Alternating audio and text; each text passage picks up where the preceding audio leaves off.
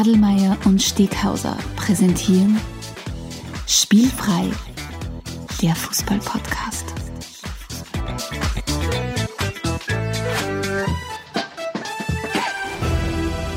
Herzlich willkommen zu einer neuen Folge von Spielfrei, dem Fußball-Podcast direkt aus Graz. Und mir gegenüber sitzt nun zum bereits 50. Mal mein kongenialer Sturmpartner vielleicht sogar, ja, Stefan Adelmann. Hallo, Halli, dass hallo. du da bist. Es ist so sensationell, dass wir es bis daher geschafft haben, oder? Du meinst jetzt bis in unser Studio oder bis zur 50. Episode? Ja, eigentlich altersbedingt, dass man so weit geschafft. Nein, ich Ah. finde es einfach schon großartig, äh, wenn, man, wenn man überlegt, wie wir da aus der Garage heraus Ja. losgestartet sind und mittlerweile in einem, in einem Raum mit Fenstern sitzen. Wir leben den Traum eines jeden fußballbegeisterten Kindes. Also ich, ich finde unser Aufstieg von, wie du gesagt hast, von der Garage in ein Zimmer mit einem Fenster, das ist, das ist, wo die großen Hollywood-Stories gemacht werden. Reach for the Stars sozusagen. 50 Episoden spielfrei. Das muss man sich mal auf der Zunge und wo auch überall sonst äh, zergehen lassen. Das ist ja unfassbar. 50 Mal haben Mhm. wir beide die Chance genutzt und uns mehr oder weniger lang, mehr oder weniger intensiv und mehr oder weniger schlau über Fußball zu unterhalten. Ja, und ähm, wenn man sich unsere Zugriffszahlen so anschaut, dann gibt es echt viele, die sehr, sehr lang schon dabei sind, viele, die dazukommen sind, immer wieder Leute, die in die Vergangenheit auch uns anhören und, und sie alte Folgen nochmal anhören und so. Also bin mächtig stolz auf das, was wir da geschaffen haben und natürlich auch auf unsere Zuhörerinnen, dass sie da so lang und treu dabei sind. Und wir hoffen natürlich, dass wir ihnen noch viele weitere coole Episoden bringen können. Und, und, und ich, ich, ich möchte euch wirklich da draußen, die uns gerade zuhören, äh, zum ersten Mal oder zum 50. Mal oder zum 45. Mal oder was auch immer, recht herzlich einladen. Macht es euch gemütlich. Also wenn ihr jetzt gerade während der Arbeit euch den Podcast anhört, lehnt euch einfach mal zurück. Heute gibt es was zum Feiern. Wir haben 50 Episoden spielfrei. Also macht vielleicht auch die Augen zu, außer ihr seid gerade mit dem Auto unterwegs oder, oder sonst irgendwo. zufällig nutzt die schlechte, schlechte Wetterphase. Es, es zahlt sich aus, den Kamin einmal extra anzuschmeißen, damit so ein bisschen leichtes Knistern im Hintergrund ist. Meinst du die sch Schlechtwetterphase, wenn es einmal nur 25 Ja, Grad da, oder dass, dass 26 es so war wie vor zwei Wochen, kann Genau. man ruhig einen Kamin anlassen. Ja, nutzt das einmal, wenn es jetzt aktuell nur 25 Grad ab und hat, da haben wir mal. Na, wirklich, aber also wie, der, wie der liebe Alex sagt, äh, macht es euch einfach heimelig. Lasst es knistern. Jawohl. Holt sich was Gutes zum Trinken. Wir warten jetzt fünf Minuten, bis wieder zurück seid. ähm, und macht sich vielleicht ein, ein Jausenbrot, was ihr immer da drauf haben Bredeljausen hätte ich wollt. gesagt. Bredeljausen. Hm, passt, finde ich, perfekt zum Programm. Passt perfekt zum Programm. Das muss man doch- erklären. Ja, es kommt ja doch was Deftiges, ne? Du, äh, bevor wir ins Thema, ah, jetzt verstehe ich. Äh, bevor wir ins Thema reinstarten, Mhm. ähm, 50 Episoden spielfrei, mein Lieber. Was war für dich in der Retrospektive deine Lieblingsepisode? Kannst du dich erinnern? Hm, Ich habe über das auch schon öfters nachgedacht und es fällt mir tatsächlich schwer, weil das Coole ist halt, nachdem wir uns von dem, was, unsere Interessen betrifft, sehr ähnlich sind, machen wir ja ständig Dinge, die uns beide voll taugen. Also es gab bis jetzt noch Ja, keine das einzige Folge, die ich nicht machen wollte oder so, weil wenn, dann habe ich gesagt, das machen wir nicht. Und du Mhm. hast gesagt, okay, und umgekehrt, ja. Und von dem her war es schwierig, aber tatsächlich cool habe ich gefunden, eigentlich das Doppelschlagerl, das wir zum Thema Rassismus gemacht haben, Mhm. nämlich einmal das, die, die Folge Rassismus ist scheiße, wo wir halt einfach mal versucht haben, das sachlich anzugehen. Und dann gleich drauf haben wir das Interview mit Zara gemacht, dem äh, Verein für Zivilcourage und Mhm. Antirassismusarbeit, glaube ich so. Ähm, und das habe ich beides einfach gut gefunden, weil es sehr, sehr straight war. Da haben wir Tacheles geredet, haben uns auch ganz klar positioniert. Man sich in dieser Welt, die immer wieder versucht, alle möglichen Leute anzusprechen und so inklusiv wie möglich zu sein, äh, habe ich das schon ganz gut gefunden, dass wir uns da sehr, sehr klar positioniert haben. Ja, ah, sehr cool. Finde ich gut. Ich, Was war's denn bei dir? Mega lang mittlerweile her, weil Ja, ich, äh, über zweieinhalb Jahre ist es mittlerweile her, dass wir, dass wir diese Episoden gemacht haben und über zweieinhalb Jahre ist mittlerweile her, dass wir mit der Bianca Schönberger von, vom Verein Zara drüber gesprochen haben. Genau. Mein Lieblingsthema, Mhm. ich glaube tatsächlich, mein Lieblingsthema war mh, Episode 34, voriges Jahr im Herbst, London Calling. Hm, ach, sehr schön. Muss ich ja. ganz ehrlich sagen, erstens mal glaube ich, dass sie ganz gut angekommen ist, weil mir relativ viele Leute darauf angeredet haben, Mhm. äh, auf, diese, auf, diese, auf diese Episode. Und weil es schon auch ein Thema ist, ich glaube, wo wir beide uns halt einfach, wir waren ja doch einmal drüben und haben gemeinsam ein Fußballwochenende in London verbracht. Das heißt, wir können uns ungefähr vorstellen, was das bedeutet. Und das war schon auch richtig lustig, Ja. das Thema zu bearbeiten, weil Du- einfach so viele Sachen dann irgendwie äh, zum Vorschein gekommen sind, die wir vielleicht auf den ersten Blick oder Mhm. aufs erste Mal gar nicht gewusst haben. Und was die großen Zehn betrifft, äh, tatsächlich eins, eins der Highlights ist eigentlich, dass es der letzten Episode finde, die olympischen Disziplinen. Umgeschaut bin ich auf die großen Zehn mehr als zehnmal schon angeredet worden.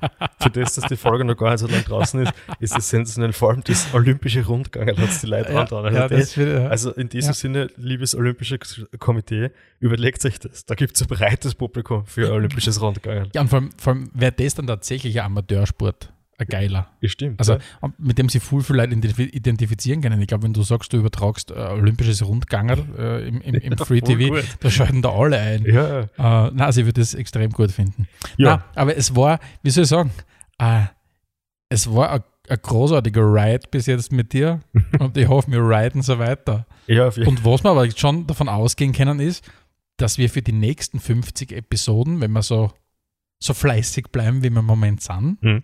Nicht so lange brauchen wie für die ersten 50 Episoden. Ja, sondern wenn wir, wenn wir davon ausgehen, dass wir die eine oder andere Pause zwischendrin halt haben werden in unserem jetzigen Rhythmus, dann sind wir eigentlich in einem Jahr soweit. ja.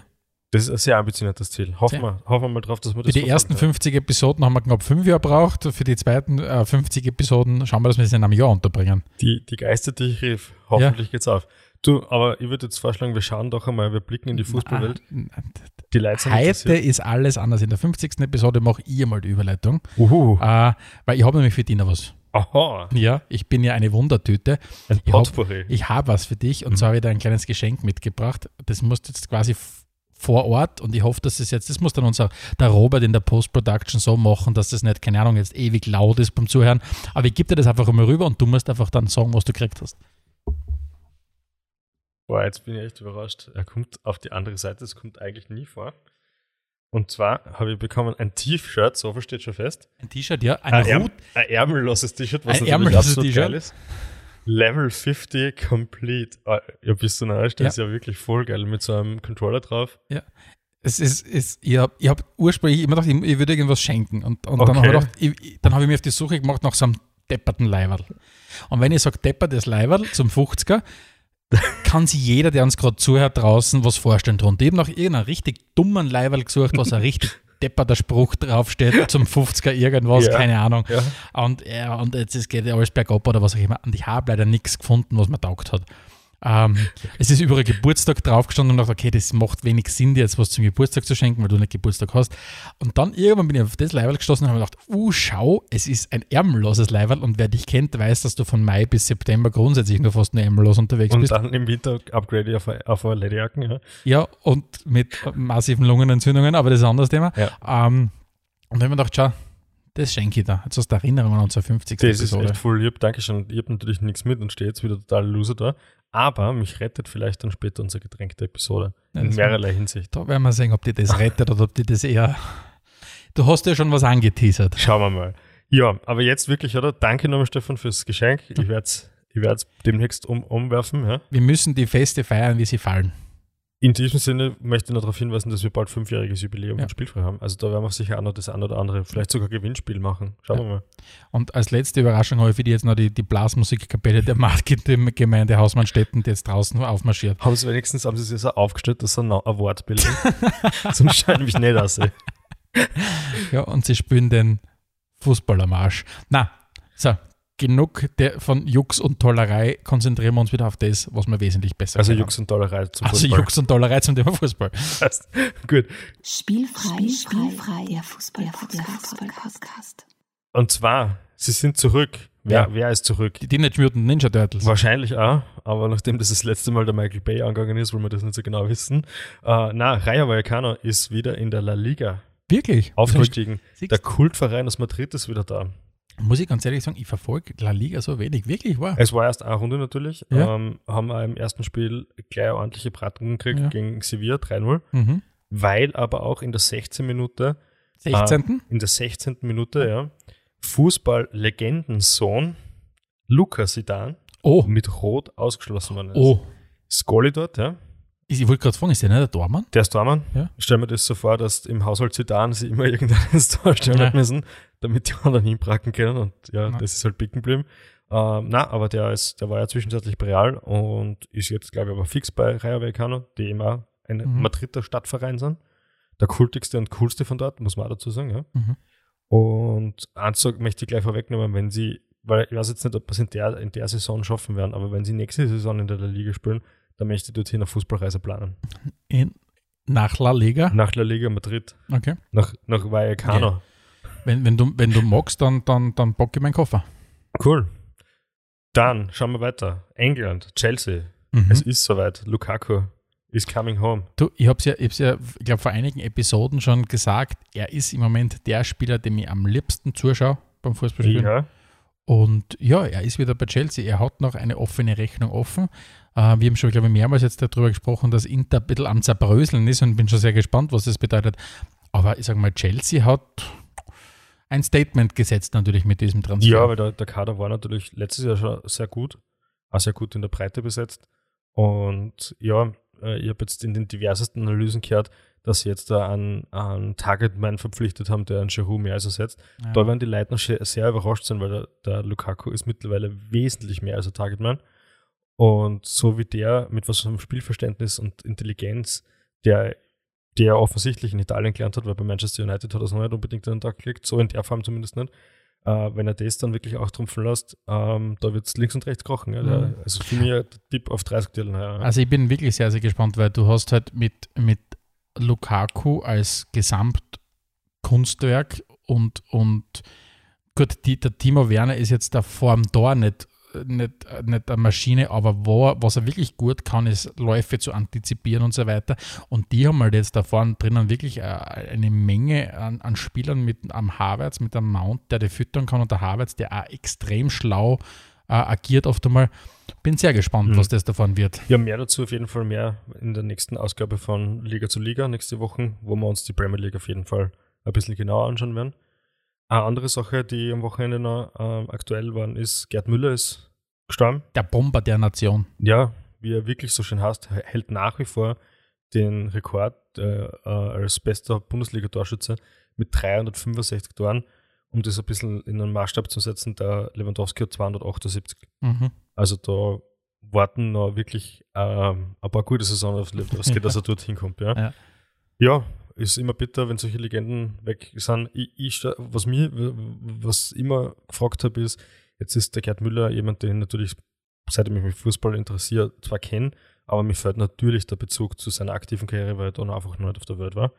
Wie wird das wohl sein, wenn, wenn wir so, wenn wir, wenn das für uns Legenden, die wir vor klar auf wirklich im Fernsehen haben, so verlassen werden, ja? Mhm. Ich, ne, ich glaube, du, du, das ist ja dieses Irrationale, wenn's da, wenn wenn es halt Leute gibt, die so in der Öffentlichkeit stehen, das nimmt dann Leute, andere Leute mit. Die, ah, du Mhm. musst die Person gar nicht kennen. Das, das, das reißt die vielleicht einmal äh, emotional äh, mal runter. Und, und ich glaube, für viele in Deutschland gehört Gerd Müller zu ganz wesentlich zu einer Nachkriegsidentität äh, auch dazu. Ich glaube, er hat zusammen mit, mit Franz Beckenbauer ist er derjenige, der für deutschen Fußball gestanden ist. Mhm. Ähm, und, und ja, und damit ist ganz sicher ein großes Stück äh, ja, äh, endgültig von der Bühne gegangen, wenn man so will, von der Bühne Fußball. Und, und äh, ist ja, ich glaube, das wissen natürlich auch viele, aber vielleicht wissen es viele ja auch nicht, ist sein, sein Leben war ja auch ein wahnsinnig turbulentes Auf und Ab mit was mit sehr viel, was ja, glaube ich, Alkoholprobleme dann eine große Rolle gespielt haben. Er ist jetzt zuletzt, hat er die letzten Jahre schon äh, mit, mit an Demenz erkrankt, ja Mhm. auch in einem Altersheim verbracht. Also er und der FC Bayern sind ja wirklich äh, wie, wie Pech und Schwefel, sagt man das so? Ich weiß es nicht. Aber auf jeden Fall sind sie Mhm. durch dick und dünn gegangen und er war ja dann zwischendurch, also am Ende von seiner Bayern-Karriere ja noch in die USA rübergegangen, das hat dann überhaupt nicht funktioniert. Und das war ja dann ganz stark seine, seine ehemaligen Bayern-Kollegen, die ihn dann zum Verein wieder geholt haben, um ihm dann wieder ein bisschen mehr, ja, äh, ein bisschen wieder einen Anker zu verleihen, dass der, dass, dass der Mensch wieder ein bisschen mehr gefestigt oder durchs Leben geht. Und ja, glaube ich, bis 2014 im Trainerstaff von, vom Mhm. FC Bayern. Ja. Aber ja, ich glaube, das ist wirklich lustig, oder? Ein Mensch, den, der, der so weit vor unserer Zeit gespielt hat, aber das wird gleich sein, wenn Pelé einmal stirbt. Wahrscheinlich, ja. Oder jetzt mit Maradona. Ja, also das ist, Gab's das, das ja schon mal, ja. das, das, das ist einfach, du, du, das Lustige ist, wenn du die Person kennst, du kennst viele von diesen Spielszenen, mit denen du aufgewachsen bist. Genau, das ist ja dann auch der, der nette Abschluss zu den ganzen Geschichten, wenn man dann vor YouTube sitzt und sich die coolen Highlight-Videos Mhm. anschaut und aus dem Staunen bei solchen Spielen jedenfalls Ja. ganz schlecht rauskommt. Ja, ja kommen wir zum, zum Thema der heutigen Episode. Ja, Stefan, es geht um Spielerberater. Genau, wir haben gesagt, wir sind ja noch mittendrin in der Silly Season, äh, eine Episode, deren, äh, die wir schon vor einigen Jahren einmal gemacht haben, genau unter diesem Titel. Und wir wollen uns auch heute der Silly Season widmen, aber wir wollen uns jetzt nicht im, im, im Prinzip an, im, nicht nicht im Detail anschauen, wie Transfers funktionieren, sondern wir wollen wir eine ganz wesentliche Partei in diesem Transfermarkt uns anschauen, und zwar Spielerberater. Wir wollen uns heute anschauen in dieser Schwerpunktepisode, ähm, erst einmal, was sind Spielerberater, was machen Spielerberater, wie verdienen die ihr Geld und wie viel verdienen die äh, äh, überhaupt, wie, wie, wie, wie gewichtig sind die gewichtigsten Spielerberater, wer sind überhaupt die wichtigsten Spielerberater. Ja, und das ist das, was wir uns heute mit euch gemeinsam zu Gemüte führen wollen. Und davor, wer uns kennt, weiß das bereits, kommt die erste Rubrik, nämlich das Getränk der Episode. Und Stefan, ich habe schon angekündigt, 50. Episode, es ist, es ist kaum, es ist ein bisschen illusorisch, das Ganze. Und um das entsprechend zu untermauern, noch gibt es nur ein Getränk, das passt, und das ist Absinth. Ich habe das glaubt, wie du mir hergestellt hast, jetzt gerade vorhin, dass das ein Schmäh ist, wie ich es gesehen habe, die Farbe, ich mir gedacht, du hast wenigstens irgendwas anderes drinnen. Ja. Aber es ist tatsächlich Absinth. Es ist tatsächlich Absinth, es riecht ein bisschen wie Hustensaft, so viel sei mal unseren Hörerinnen verrat, verraten, ja. Äh, ich habe es noch nie getrunken, ich habe es jetzt gerade vorher das erste Mal Du hast es noch nie getrunken? Na? Tatsächlich? Tatsächlich nicht, ne? Oder zumindest nicht, dass ich weiß. Vielleicht spricht das aber auch fürs Getränk, ja. äh, ja, In dem Sinn, Prost. Prost.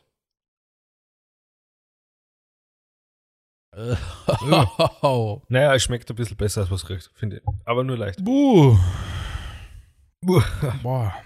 Jesus. So, mit dieser, mit dieser Stärkung, unter Anführungszeichen, gehen wir schon in die nächste Rubrik und das sind die großen Zehn. Wird die Sendung kosten. Die Großen, die Großen, die Großen. Zehn, ja, schau. Yes, ja. Diesmal haben wir dabei die großen zehn Spieler, um die wir uns als Spielerberater bemüht hatten. Boah, das ist noch immer stark. Also, ich kämpf, also nicht unsere großen Zähne sind auch immer stark, aber ich kämpfe noch immer ein bisschen mit dem Absinth. Ja, sagen. gift that keeps on giving. So schenke ich am liebsten. Äh, Not aber, also wie viel man gibt, weiß ich noch nicht. Der ist eher am, am, am Wegnehmen von mir. Takes an Lebens, ja. Ah, die großen zehn. Ja. Wie hast du gesagt? Die großen zehn Spieler, Um die wir uns als Spielerberater mü- bemüht hätten. Ja. Du hast es richtig gesagt. Genau. Und äh, das ist nämlich diese wunderbare Situation. Jetzt gingen wir beide her und tun es, als wären wir Spielerberater. Mhm. Ähm, für alle, die vielleicht zum ersten Mal eingeschalten haben, ähm, für diejenigen, die es schon länger kennen, die wissen, was jetzt kommt, ich erkläre es ganz kurz.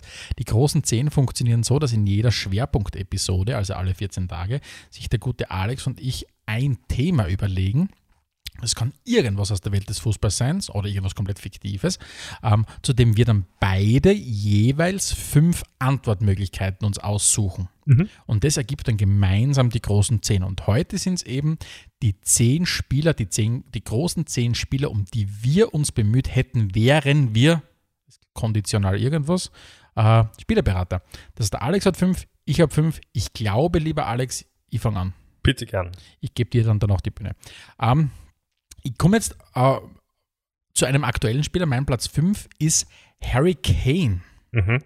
Ähm, ich ich, ich habe mich deshalb für Harry Kane entschieden, weil ich glaube, ich als Spielerberater, und ich wäre sehr integrer Spielerberater, ich hätte schon längst was gemacht, äh, was mir als Tottenham-Fan komplett widersprechen würde. Ich hätte ihn schon längst weggeholt von Tottenham. Und damit du Ich der hätte, nie, ich hätte nie einen so langen Vertrag unterschreiben lassen. Erstens einmal ja, damals. das stimmt, ja. Ähm, und ich wäre so ein integrer, aber gleichzeitig ein extravaganter Spielerberater. Ich würde den Daniel Levy gegenüber sitzen am Tisch, dem, dem Chairman von Tottenham, Mhm. wie es so schön heißt, und ich würde ihn rauskriegen aus dem Verein. Und dann würde ich ihn wahrscheinlich nach Manchester schicken. Würdest du echt nach Manchester schicken? Ich würde ihn nach Manchester schicken und, und in Manchester können sie sich dann überlegen, ob sie einmal blaues oder rotes Leiberland sind. Warum nicht beides? Warum nicht beides? Gab's ja das auch ist schon mein. Platz 5. Okay, ja. Wie schaut es bei dir auf Platz 5 aus? Platz 5, ein Redaktionsbekannter, Ja. ist schon in diversesten besten Listen meistens zu mir gekommen, ist Slatan Ibrahimovic. Slatan. Slatan, erstens einmal, das ist, wenn, wenn ich den in meinem, in meinem Stable habe, sozusagen, der wechselt so oft, wo er immer mitschneiden kann, dass er damit eigentlich alles abgedeckt hat. Ah, ich mag, wie du denkst. Ja. Ja. Und ich, ich würde schon gern ein bisschen hinter die Fassade blicken. Es würde mich schon wirklich interessieren, wie weit das Lattern, den wir aus der Öffentlichkeit kennen, das Lattern ist, der vielleicht der Businessmensch ist oder der eher nicht, der trifft ja keine depperten Entscheidungen, ja, überhaupt nicht, ja. Und äh, in Interviews und so ist es aber schon immer sehr fragwürdig, wie er kommt. Und das würde mich einfach interessieren, mhm. was, was steckt da für ein Mensch dahinter. Mhm. Mein Platz 4 und jetzt muss ich vielleicht ganz kurz ausholen, bevor ich meinen Platz 4 sage. Ähm, ich sehe mich als Spielerberater nicht nur als Spielervermittler. Das heißt, mir geht es nicht nur darum, meine Spieler irgendwie so schnell wie möglich äh, an den nächsten Club zu bringen, sondern ich möchte ja wirklich beraten. Mhm. Und deswegen habe ich mir jetzt für Platz 4 jemanden ausgesucht, den ich gar nicht so sehr unbedingt wegbringen möchte von dem Verein, wo er spielt, sondern einfach beraten möchte. Und zwar Marcus Rashford. Aha. Weil ich würde den Marcus Rashford dahingehend beraten, indem ich sage, schau her, du bist erstens mal ein dufter Typ, Du kannst bei dem Verein, wo du gerade spielst, auch einen gewissen Legendenstatus haben. Bleib dort, unterschreibe einen eigenen Vertrag, weil dadurch verdiene ich ja als Berater dann oft mal auch gut, ganz gut mit. Natürlich. Und ich würde einfach versuchen, ihn darin zu bestärken, dass er der gesellschaftlich denkende Mensch bleibt, der er schon ist in seinen jungen Jahren und dass er dadurch genauso zu einer Legende werden kann. Mhm. Also ich würde ihn eigentlich in dem bestärken, was er tut. Finde ich nicht schlecht, ja. Im Unterschied zu meinen anderen Kandidaten, die jetzt dann da kommen. okay. Ja, ich habe mir natürlich auch jemanden ausgesucht, wo ich jetzt das auf meinem Platz, auf Platz 4, wo ich mir gedacht habe, der guter Rat wäre wär wahrscheinlich einmal angesagt für ihn. Und zwar geht es um jemanden, der vor einer nicht allzu langer Zeit sogar in Graz gespielt hat. Ich in mal, Graz? Ja, ich würde mir den Tonis Aftig Oh, sehr gute Entscheidung. Ich wirklich, also kaum habe ich, also ich habe selten einen Fußballer gesehen, weil ich mir gedacht habe, der braucht dringender Unterstützung als dieser Mensch, weil der ist ja, ist ja wirklich cool drauf eigentlich, ja. Hat ja bis heute eine Saisonkarten oder Mitglieds, Mitgliedschaft bei Sturm und, und zelebriert das furchtbar. Aber äh, du hättest eigentlich nicht mehr am Absteigenden auszahlen können. Mittlerweile sind Zypern angelangt, ja. ja. Und egal, was für ein Berater das er hat, es ist keine gute Idee, einen Vertrag in Zypern ja. zu unterschreiben. Ja. Aus seiner Sicht zumindest nicht. Ja. Und von dem her, Donis Aftischei ja, finde ich gut. Ja, dein Platz 3. Mein Platz 3, ähm, ich muss ein bisschen in die Vergangenheit reisen, ähm, weil jetzt würde ich nicht mehr viel verdienen als Spielerberater mit ihm oder als Spielervermittler. Und zwar habe ich mich für einen Franzosen entschieden, der für Chelsea, Man City, Arsenal, PSG, Real, Liverpool und Juve gespielt hat ähm, und dadurch öfters mal recht üppige Verträge unterschrieben hat, wo ich dann ganz gut über mein, mein kleines Stückchen mehr rausschneiden hätte können als Spielerberater. Ja. Nikolas Anelka. Mhm, ich habe schon gewusst, wer jetzt kommt. Hast du schon gewusst? Ja, es gibt nicht so viele Spieler, die uh, sowohl bei Liverpool als auch bei Arsenal waren. Ja. ja. Also mit dieser, mit dieser History muss ich ganz ehrlich sagen, wäre ein sehr interessantes uh, uh, Puzzlestück ja, in meinem vor allem hättest du ja gewesen. ganz viele tolle Sachen erlebt, wenn er die zum Beispiel angerufen hat und gesagt hat, ich bin im Nationalteam und der Trainer, er pendelt gerade die Aufstellung. Was soll ich Was soll ich tun?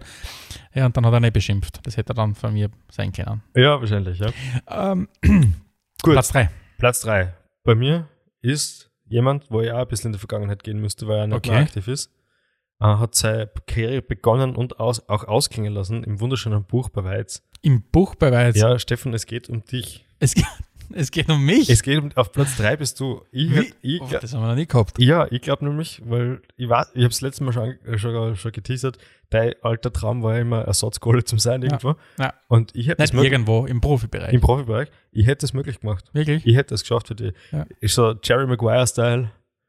Aber ich bin immer zu klar gewesen und immer zu dick und zu langsam. Mm, naja. Ah, du hättest mir einfach auf so, auf so ein Fitnessprogramm gestellt dann oder was? Schickst du das genau, genau mit diesen Zweifeln, mit denen du mir jetzt entgegenkommst, die hätte ich alle aus dem Weg gekommen. Ich hätte ein bisschen mehr Boah, von meinem, von meinem Ego vielleicht verpasst. Ja, ja, gesagt, ja. Es ist voll wurscht, was ist. Du bist jetzt, du bist auf der Welt, um Ersatz gar nicht zu sein. Und du hättest das mal geglaubt, ja, nein, wir hätten dich unterbracht. Ja, Darum bist du mal Platz 3. Leider Gottes. 20 Jahre Sport. So, 25 Jahre Sport. Kommen wir zu deinem Platz 2. Mein Platz 2 und ich musste ihn einfach nehmen. Äh, ich würde sehr, sehr gerne Marco Arnautovic beraten. äh, ganz einfach aus dem Grund, ich hätte dem Marco so viel zu erzählen und so viel zu sagen. Ich möchte ihm einfach so viel sagen, ob das jetzt, was er dann damit macht, weiß nicht, aber ich habe ihm so viel zum Sagen und das würde ich sehr gerne auf Platz 2 machen. ja, finde ich gut. Dein Platz 2? Mein Platz 2 ist jemand, der, wie soll ich sagen, der nicht nur nach einem Spielerberater, sondern eher nach einem Leben, Lebenscoach immer Ausschau gehalten hat, meiner Meinung nach zumindest. Äh, es gibt die wunderbare Anekdote, wie er sein Haus selber anzünden hat, hat er, bevor er die Feuerwehr angerufen hat, seinen tatsächlichen äh, Spielerberater angerufen, nämlich Mino Raiola, und gemeint, mein Haus brennt. Und der Raiola hat gesagt, Mario, in dem Fall wäre es besser, wenn du zuerst die Feuerwehr anrufst und dann mir. Es geht um ein Balotelli. Ja. Gute Wahl. Ich, ich Hätte das, glaube ich, auch viel zu tun. ich, ich glaube, man wäre wirklich, man wär wirklich ausgelastet mit so einem Spieler, aber ich glaube, man kommt da aus dem Staunen nicht raus. Und wenn ich Ja. in meinem Alter eins noch gern, gern regelmäßig möchte, dann ist es Staunen. Das Staunen, das hast du schon gesagt. Platz zwei. Mein Platz 1. Ah, Platz eins, Entschuldigung. Mein Platz 1 ähm, ist der aktuelle Tormann-Trainer des äh, Kerala Blasters FC, spielt in der ersten indischen Liga. Er ist schon relativ alt, er ist mittlerweile 69 Jahre alt ähm, und begann seine Karriere 1969 beim Workington AFC und hat dann 1997, also im Alter von sage und schreibe 46 Jahren, seine Karriere beendet. Er ist angeblich der Spieler, der für die meisten Vereine gespielt hat, und zwar für 29 verschiedene Vereine in England und in Schottland. Die Rede ist von einem gewissen Herrn John Burridge. Äh, John Burridge, Torhüter, äh, wie gesagt, 29 Clubs, äh, für die er gespielt hat. Und wenn du bei jedem zumindest ein bisschen was mitverdienen hättest, dann wäre der schon ein ganz guter, ein ganz guter Typ gewesen. Ah, ich für die glaube, ich, Einkommensseite. ich glaub, da muss man da das Prozentrechnen Na klar, und, und damals waren die Gehälter nicht so üppig, aber zumindest glaube ich, wäre es mit ihm ein sehr interessantes Zusammenarbeiten gewesen. Weil wenn du das anschaust, wie er gespielt hat, der hat wirklich über 10, 15 Jahre hinweg jede Saison beim anderen Verein gespielt. Mhm. Und ist mittlerweile Torhüter, Tormann-Trainer in der ersten indischen Liga. Ja, Indische jeden Super League, glaube ich, einiges gesehen von der Welt in Ja. dem Sinn. Werden wir, glaube ich, so schnell kein Schwerpunktthema machen über die indische Super League. Ja, wer weiß, schauen wir uns Vielleicht. einmal an, ja? In Episode 6746. wenn es dann langsam die Themen ausgehen. äh, was ist dein Platz 1? Stefan, ähm, weißt du, wer der Spieler ist mit dem meisten gewonnenen Titel auf der Welt, zumindest in Dani Alves. Richtig, was du auf Platz 2 ist? Platz 2. Das muss irgendwas sein, der Film mit Dani Alves gespielt hat. Ja? Äh, S- Iniesta. Jawohl. Und Wirklich? Auf, ja, und auf Platz 3? Xavi. Na, hat zu wenig lang gespielt? Piquet. Ah? Bisschen kreativer und jetzt ein bisschen Paris, ja. Ah, Jetzt ein bisschen Parisia. Ja. Was der Lionel Messi. Ist auf Platz 3, genau. Messiah weniger Aber nennen. den nehme ich alle drei nicht, weil der Platz 4 hat mich interessiert. Der Platz 4 hat Und die, du wirst nie erraten, wer auf Platz 4 ist. Auf Platz 4 noch Dani Alves, Iniesta und Lionel Messi. Mhm. Das ist sicher irgendjemand, den ich überhaupt nicht am Radar habe. Richtig. Boah, weiß ich nicht. Maxwell Maxwell? ist auf Ah, Platz ja. 4 in der Liste der Menschen mit den meisten Der hat Titeln. immer mitgeschnurrt, gell? Und, und ich glaube, zwei von drei seiner Wechsel, und das waren wirklich viele, waren so, dass das Lattern irgendwo hingewechselt ist und das Lattern quer beim Trainingsplatz äh, gerufen hat, Maxwell, you're coming. und dann sind sie halt nach Mailand geflogen oder sind nach Paris Stimmt. gefahren. Genau, und das ist mein Platz 1, weil äh, wie, wie du das schaffst, aus dem Talent, was der hat, so viel auszumachen, ja, der ist gut beraten gewesen. das, der ist schon gut beraten gewesen und wenn ich, der, wenn ich von dem Erfolg was mit nicht kennen, Ja. wird mich stolz gemacht, ja. Finde ich gut. Ich Ja. mag die Liste. Spannende Liste. Ähm, liebe Leute da draußen, ihr seid in letzter Zeit sehr, sehr eifrig, uns zu schreiben. Ähm, und wie ich schon beim letzten Mal gesagt habe, es freut uns, dass es überwiegend äh, äh, Lob und, und, und Konstruktives ist. ähm, lasst uns wissen, wenn ihr gerne äh, beraten würdet. Oder ob, wenn ihr sagt, hey, liebe Leute, ich kenne gerade jemanden mit 17 Jahren in der Gebietsliga äh, Ost oder wo auch immer, ähm, den müsst ihr holen. Du, vielleicht machen der liebe Alex und ich eine Spielervermittlungsagentur. Ja, also du neben der Spielfrei Panama Inc. wäre es eine höchste Zeit, dass wir eine, eine kredible Firma auch aufmachen dürfen. Schauen wir mal. Gut, hauen wir uns rein in das Schwerpunktthema. Spielfrei, spielfrei, der Fußball-Podcast. Jawohl, du, mir kommt vor, du trinkst nicht so viel von deinem Getränk der Ja, weil es ekelhaft ist. Und weil es mir innerhalb von acht Sekunden, glaube ich, in den Kopf hineingestiegen ist. Ich nehme nochmal Ich werd- Schluck. Du ich werd- werde vielleicht, ich werd vielleicht ähm, nach der Episode ein bisschen weiter trinken, aber es ist ganz schlimm und wenn ich mir das anschaue, es geht ja nicht viel besser. Gut, auf jeden Fall, ich habe in der Einleitung ganz kurz gesagt, wir schauen uns heute das Thema Spielerberater ein und an. Und was, was für mich schon interessant war, wie ich begonnen habe zu recherchieren, ist mir eines aufgefallen. Und zwar, wenn du das Wort Spielerberater eingibst auf Google und Fußballer Spielerberater, kommt wahnsinnig schnell die Frage, wie viel verdient ein Spielerberater?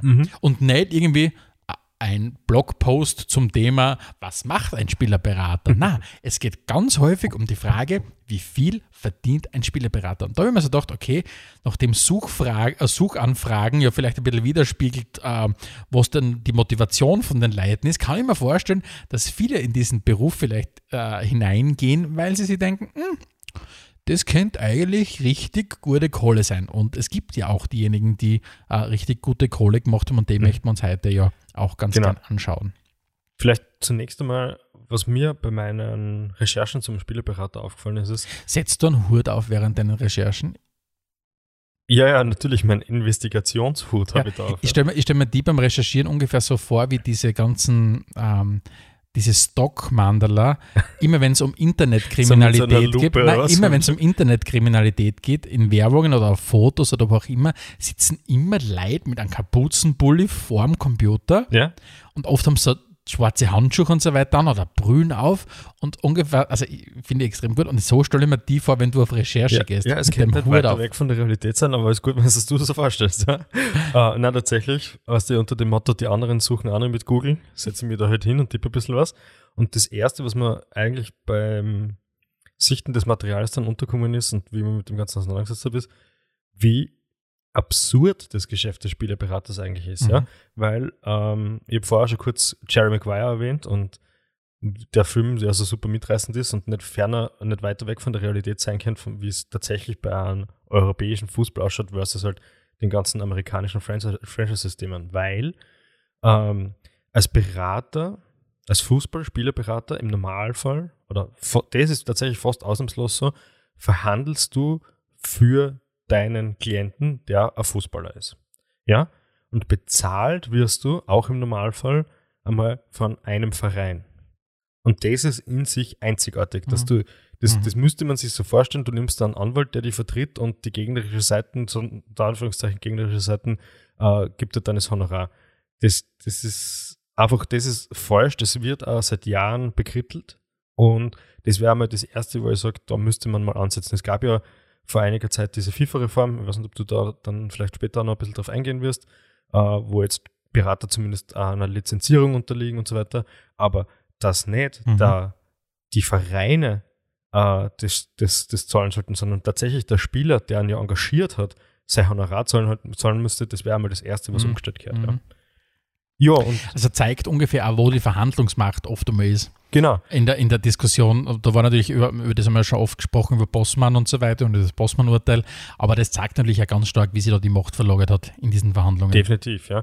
Und wenn wir jetzt zu dem Spielerberatertum an und für sich hinkommen, äh, du hast vorher schon erwähnt, es ist ein lukratives Geschäft. Es gibt, der Kuchen ist groß und vor allem es sind mehrere Kuchen, wo man überall ein bisschen mitnaschen kann, ja, weil im Normalfall ist es eben, wie ich schon gesagt habe, üblich, dass das Honorar von einem Verein äh, zahlt wird. Oftmals ist es der Verein, der einen Spieler verpflichtet.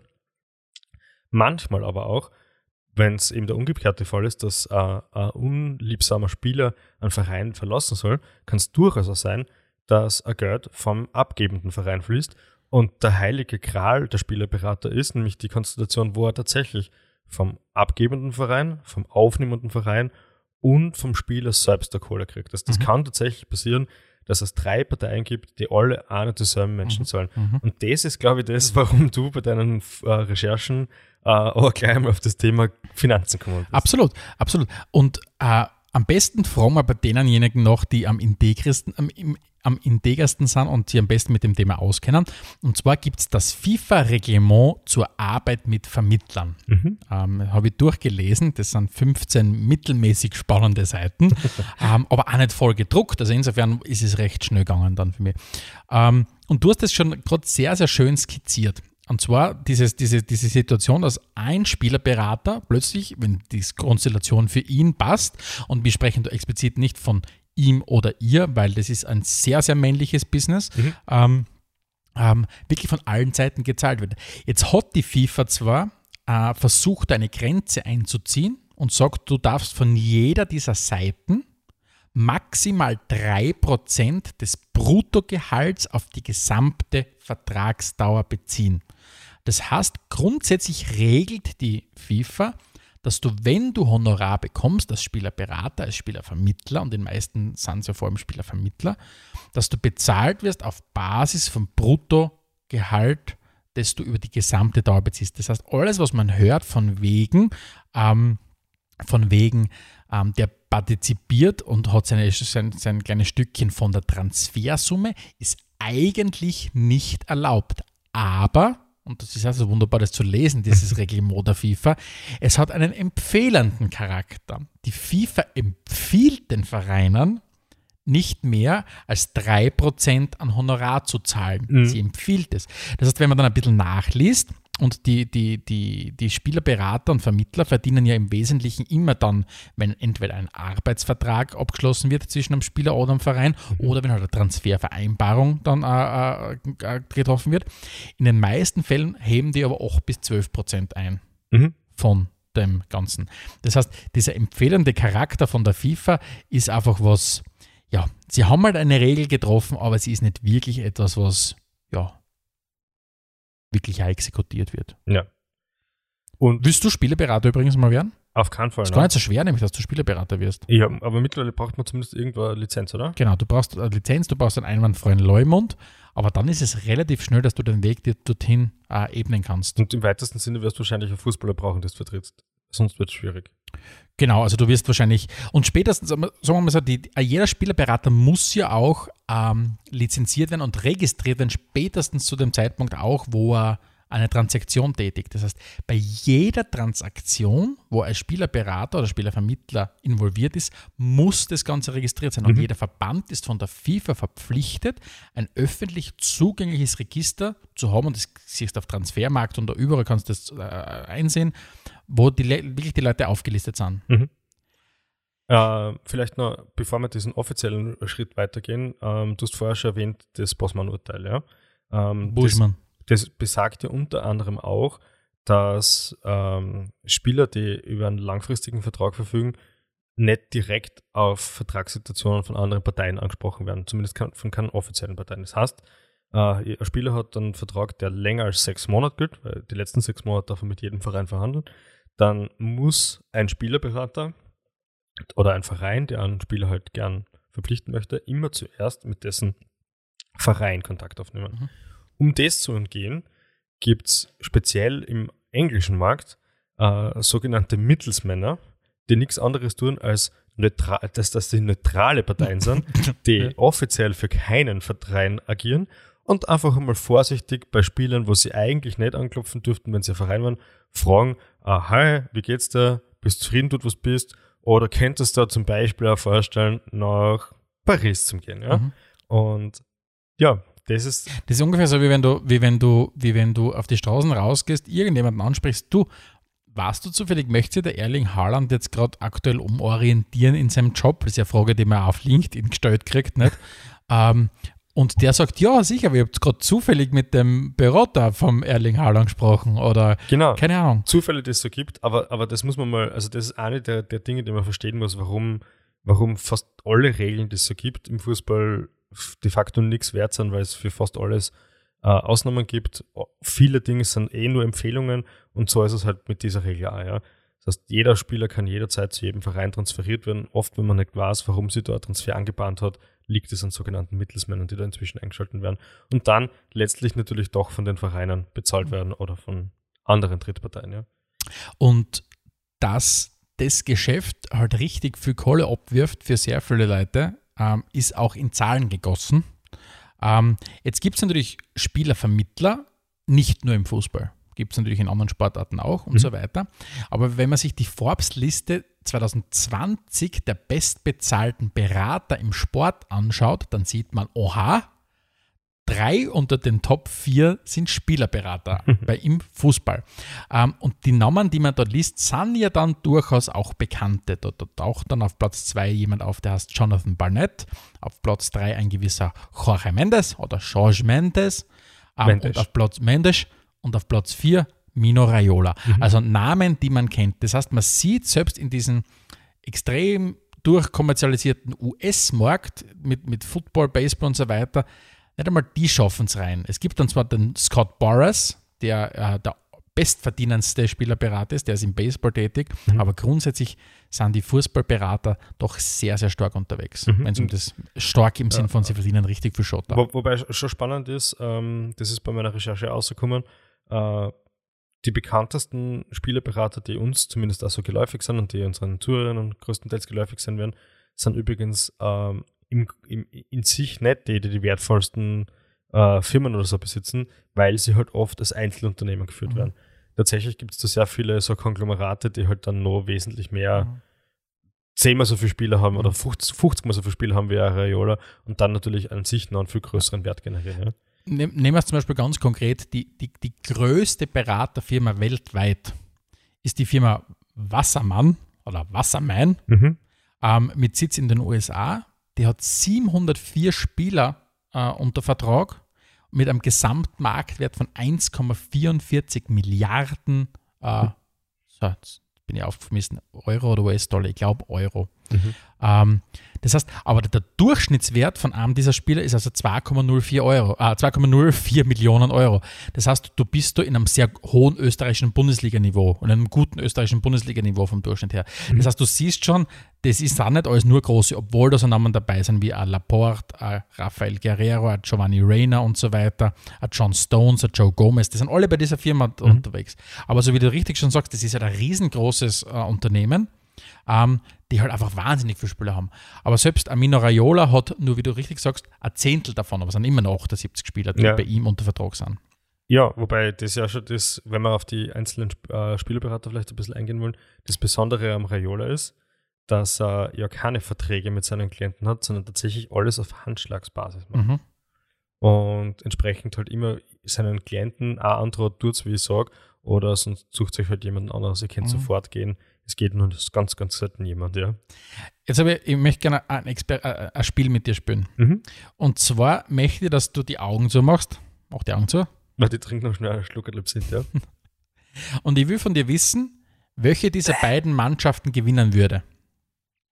Mannschaft A spielt mit Ederson, Ruben Diaz, Fabinho, Joao Cancelo, Renato Sanchez, Ruben Neves, Bernardo Silva, Diogo Jota, Cristiano Ronaldo, Al, äh, André Silva und dem Pereira von Leicester auf der rechten Seite. Und Mannschaft 2 spielt mit Donnarumma, De Licht, De Frey, Romagnoli, Verratti, Gravenberg, Pogba, Lozano, Markus Thuram, er Erling Haaland und Moise Keane. Wer glaubst du wird gewinnen? Äh, die zweite Mannschaft gewinnt, weil es einen Haaland hat. Weil es die zweite Mannschaft gewinnt. Also und das, es, das, ist, es ist, darf ich es vorwegnehmen? Ich habe es erraten, glaube ich. Äh, das war jetzt Jo- Joachim Mendes gegen Mino Raiola. Genau, Oder? also du, bei dir gewinnt die Mino Raiola elf der wertvollsten Spieler, die er in seinem Portfolio hat. Das heißt, wenn es die, die elf besten, also nicht elf teuersten, aber wenn es wirklich eine elf daraus generieren würdest mit positionsgetreu, wäre das genau diese Mannschaft mit einem Marktwert aber von sehr cool sechs, ausgesagt, ja. mit 608 Millionen äh, Euro versus 550 Millionen Marktwert, die die Jorge Mendes oder Jorge Mendes äh, Starting 11 hätte. Ja. Komplett irre. Absolut Und was man aber auch beim Jorge Mendes ein bisschen sieht, ist, er ist relativ, hat einen leichten Portugal-Schlag, sagen wir mal so, in, seinen, in, seiner, in seiner Aufstellung. Hat er definitiv, weißt du, wer sein erster Klient war? Tatsächlich weiß ich es.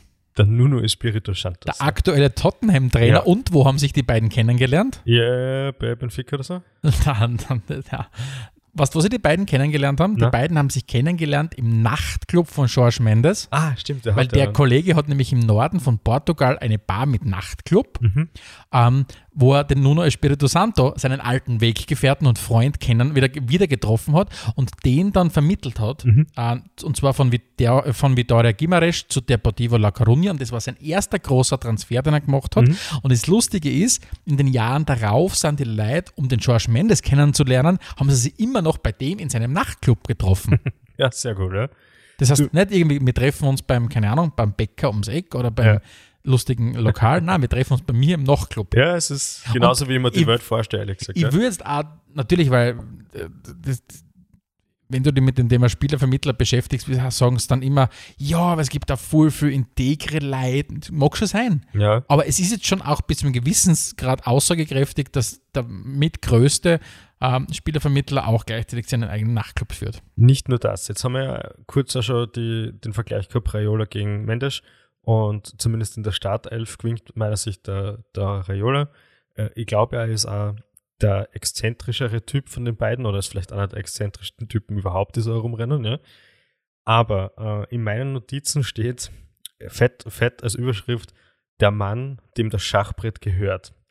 Dann würde ich jetzt gern kurz ein bisschen ausführen, wie das äh, System Jorge Mendes funktioniert, weil er hat es tatsächlich geschafft, de facto äh, in der großen Gelddruckmaschine FIFA eine kleine Gelddruckmaschine Jorge Mendes zum implementieren, weil äh, er was gemacht hat, was vielleicht illegal ist. Da handeln gerade teilweise Gerichte dazu, es wird auch noch ermittelt. Ähm, jedenfalls ist es sehr lukrativ. Er hat ja sehr viele berühmte und gute Stars unter Vertrag. Soweit so klar, soweit so legitim. Zusätzlich dazu hat er jetzt auch noch sehr viele berühmte Trainer unter Vertrag. Wir haben schon den Nuno Espirito Santos genannt. Der Mourinho ist aber zum Ganz Beispiel wesentlich, ja. Äh, mhm. ein Kunde für ihn. Aber er hat jetzt äh, das fehlende Puzzlestein auch noch dazu gebracht. Und darum sage ich, es ist der Mann, dem das Schachbrett eigentlich gehört. Ja? Aber wenn jetzt Puzzle mit Schachbrettern nicht so viel zu tun haben, aber das geht jetzt ganz anders aus.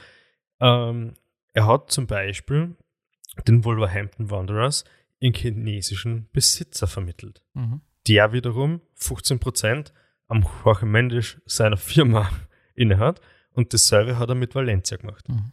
Das heißt, ähm, ein super Beispiel war jetzt bei Neapel, na, wo war das? Äh, Fiorentina, wo der äh, Gennaro Gattuso nach, glaube 15 Tagen im Amt sofort wieder weggegangen ist, weil er gesagt hat, er möchte nicht beim Verein arbeiten, wo ein Spielerberater sagt, was für Transferstrategie das wir haben. Weil genau das ist das System Jorge Mendes. Er, Mendes, er, er ist beim Verein, ist dort, äh, hat dort seinen Trainer installiert, hat dort den Besitzer installiert und kann jetzt Spieler transferieren, wie es ihm passt, ja. Und, und da vielleicht nochmal kurz eingehakt. Es ist zwar natürlich für viele wahrscheinlich klar, wenn sie uns zuhören, aber das muss man an dieser Stelle vielleicht nochmal betonen.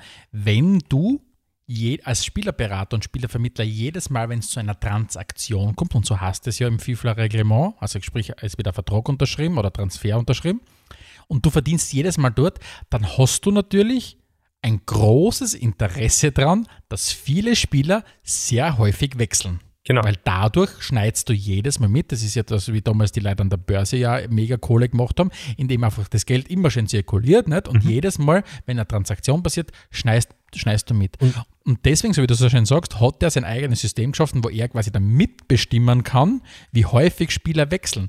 Und da sind wir dann wieder bei dem Punkt, und da irgendwann wird das Ganze dann eben schon längst nicht mehr integer, weil es, natürlich gibt es die Leute, die ihren Job so sauber machen, mhm. aber sie positionieren sich ja ganz stark als diejenigen, die das, das, das, das Wohl des Spielers immer vor alles andere stellen. Genau. Wenn man jetzt aber hergeht und vielleicht das Wohl des Spielers nicht rein nur finanziell versteht, sondern vielleicht auch, keine Ahnung, wo fühlt sich der wohl, wo passt der gut rein, da muss dann schon sagen, irgendwann fängst du dann zum Zweifeln an, ob das wirklich noch so ist. Ja, Oder ob es einfach nur darum geht, den Spieler durch die Gegend zu schirmen, weil natürlich ist es auch unterm Strich im finanziellen Interesse von einem Spieler, weil wie wir selber oft immer wissen aus dem Arbeitsleben heraus, wann machst du den größten Gehaltssprung nicht bei deinem eigenen Job, was du bist, sondern in der Regel, wenn du den Job wechselst. Genau.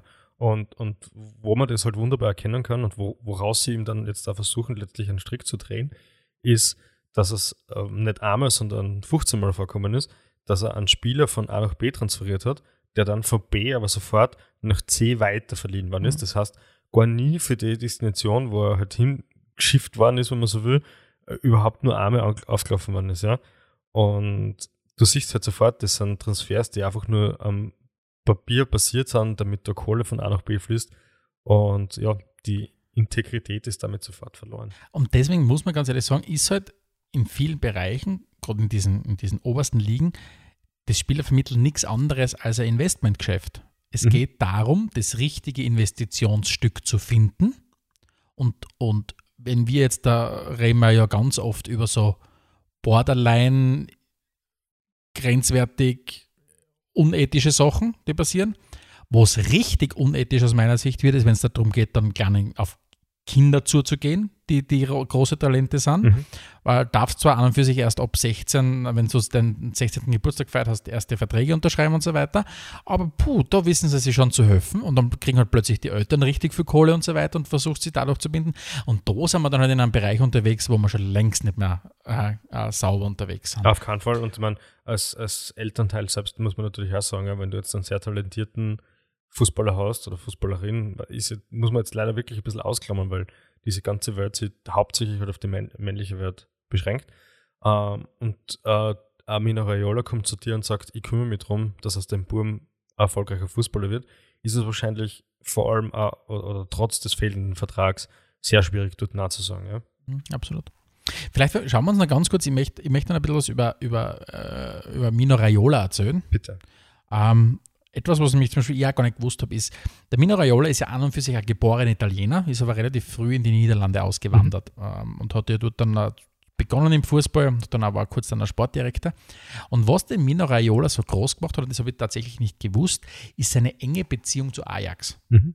Das heißt, der Mino Raiola hat, hat äh, seine ersten großen Transfers Anfang der 90er Jahre gemacht und der richtig große Durchbruch war dann im 1996, das hat zwar nichts mit Ajax mehr zu tun, aber wie er dann den Pavel Nedved von Sparta zu Lazio gebracht hat. Und was man auf jeden Fall sieht, ist, die schaffen sich natürlich, wenn man so will, das, das ist so das Ureigenste in diesem, in diesem, in diesem, ja, nehmen wir mal das Wort Business her, äh, die schaffen sich ihr Netzwerk und versuchen dann dieses Netzwerk halt ganz stark ähm, selbst funktionieren zu machen. So wie es du beschrieben hast, war, ist der George Mendes derjenige, der es am, weitesten schon getrieben hat wo mittlerweile auch die FIFA aufsitzt, oder wobei die FIFA nicht einmal aufsitzt, aber die FIFA sagt ja, wenn es nach uns geht, holt sich an alles, weil die FIFA verbietet ja nur am Spielervermittler, dass er in irgendeiner äh, vertraglichen Verhältnis zu einem Verband, einer Liga oder dergleichen stehen kann mhm. oder, einer Konf oder einer Konföderation. Aber er sagt, die FIFA verbietet natürlich nicht, dass du jetzt irgendwie hergehst, so wie es du schon gesagt hast, eine Firma machst, wo deine, deine Geschäftspartner dann zufällig Fußballvereine kaufen, wo du dann Hinspieler vermittelst. Ja. Dadurch sind natürlich quasi die, die, die, die da hat er sich äh, ja, weiß gewaschen, sein Hemd, aber natürlich sind wir alles andere als sauber unterwegs. Ja, wobei das die Spielerberater selbst natürlich immer ganz anders sehen. Äh, der Pini Zahivi zum Beispiel, den jetzt viele auch kennengelernt haben, rund Zahavi. um die, Zahavi, Entschuldigung, rund um die ähm, äh, Verhandlungen von David Alaba mit, mit Bayern, sagt ja über sich selbst immer, ich habe sehr gute Verbindungen, weil ich nie jemanden im Stich lasse und nie mit Trick spiele. Ich interessiere mich nur für Fußball Fußball, Fußball. So einfach ist das. Kann man natürlich wunderbar sagen, wenn man zum Beispiel beim Neymar-Transfer 12 Millionen Euro kassiert hat. Ja? Mhm. Nur für den Transfer vom Neymar von Barca zu PSG waren es 12 Millionen Euro. Mhm. Also, also, die, also wenn wir, wenn wir schauen, was, die, was diese Kollegen da verdienen im Jahr, da reden wir schon von Beträgen, was da, was da schwindlig wird. Also allein im Jahr 2020 hat George Mendes, ähm, der ja wirklich als gleich wie der Mina Raiola eigentlich als, als One-Man-Show unterwegs ist, ähm, satte 104 Millionen US-Dollar an Provisionen verdient. Mhm. Äh, bei Mina Raiola waren es 84,7 Millionen US-Dollar. Zum Vergleich, äh, der, der, größte deutschsprachige äh, Spielerberater, der Volker Strutt, ähm, hat aber auch sage und schreibe 41,8 Millionen US-Dollar verdient. Mhm. Dem, dem, gehört die, der ist der Gründer von der Sports 360 GmbH, das ehemalige Sports Total, wo unter anderem der Timo Werner, der Upamecano, der Toni Kroos, der Niklas Süle, das du hast wieder doch, du ja. hast diese deutsche Häufung logischerweise. Genau, ja. Schauen wir uns vielleicht noch kurz an, wie das im österreichischen Markt ausschaut. Genau. Ähm, jetzt ist natürlich so, jetzt haben wir, wir reden jetzt da, wir, wir zeichnen da jetzt natürlich ein Bild, an dem sicher viel dran sein wird, aber was mir wirklich auch, das ist uns natürlich auch jetzt ja, wichtig, mehr oder weniger. Wir wollen da nicht alle über einen Kamm scheren und wir kennen da nie und wir wollen da nie und nimmer alle Spielervermittler und Spielerberater ähm, ähm, über, ja, über einen Kamm scheren. Und es gibt sicher sehr, sehr viele, die, einen Job sehr, sehr integer machen. Und, und wenn du jetzt nach Österreich schaust, die bekanntesten sind auf ganz stark natürlich die, das, die, wenn man so das Unternehmen von Thomas Böhm, uh, Grass is Green. Das ist auch ein, Begriff, den man immer wieder kennt, wo, wo unter anderem Nationalspieler wie der Christoph Baumgartner, der Florian Grilic, Philipp Lienhardt und so weiter dabei sind, auch, auch die beiden ehemaligen Sturmspieler Florian Kainz und, und Romano Schmidt. Dann natürlich ein Name, den man, glaube ich, im österreichischen Fußball immer kennt, Max Hagmeier. Ähm, ich glaube, mittlerweile die drittgrößte oder nur mehr oder mittlerweile die drittgrößte ähm, äh, Spielerberatungsagentur, wo unter anderem eben der, der Valentino Lazaro dabei ist, aber auch der Stefan Hierländer von Sturm. Mhm. Und wenn es da nachliest, da hörst du schon sehr, sehr viel Positives. Du hörst oft mal von den Spielern natürlich viel Positives, weil der Spielerberater ja wirklich für viele, da gibt es ja, der, der, Marco Reus hat schon seit, glaube ich, 20 Jahren bald sein, sein Spielerberater und der sagt, der hat ihm halt in sehr vielen Bereichen in seinem Leben schon geholfen. Mhm. Um, ähm, also das, da, da möchte man auch nicht sein. Und was mir vielleicht auch noch zu erwähnen gibt, dann gibt es eben noch Stars and Friends, ähm, auch eine in Österreich angesiedelte ähm, ähm, Beraterfirma, wo unter anderem der Wout Weichhorst, seines Zeichens, äh, VfL Wolfsburg, unter Vertrag steht. Mhm. Also es tut sich schon einiges an großen Playern, aber du musst halt wirklich sagen, dort, wo halt viel Geld zu verdienen ist, in dem Leid herumgeschoben werden, werden automatisch immer Leute auch reinkommen, die nicht das Beste waren. Mhm, ganz klar, ja.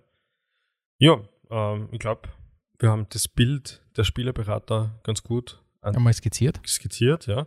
Ähm, na, es ist nicht unbedingt, also ja, es ist es ist rechtlich vielleicht relativ einfach, Spielerberater zu werden, aber nein, es ist natürlich letztlich nicht einfach, erfolgreiches Business draus, draus zu machen. Ähm, es ist vor allem für Spieler extrem schwierig, äh, zwischen den Guten und den Schlechten zu unterscheiden, weil die ganz großen Namen, die wir jetzt da drinnen gehabt haben, die sind ja schon dafür bekannt, dass sie auf ihre Spieler sehr, sehr gut achten, bei all den Flausen, die sie vielleicht sonst so im Kopf haben. Aber es wird natürlich viel Schindluder getrieben, das heißt, es ist wirklich aufzupassen, vor allem als junger Spieler, ja.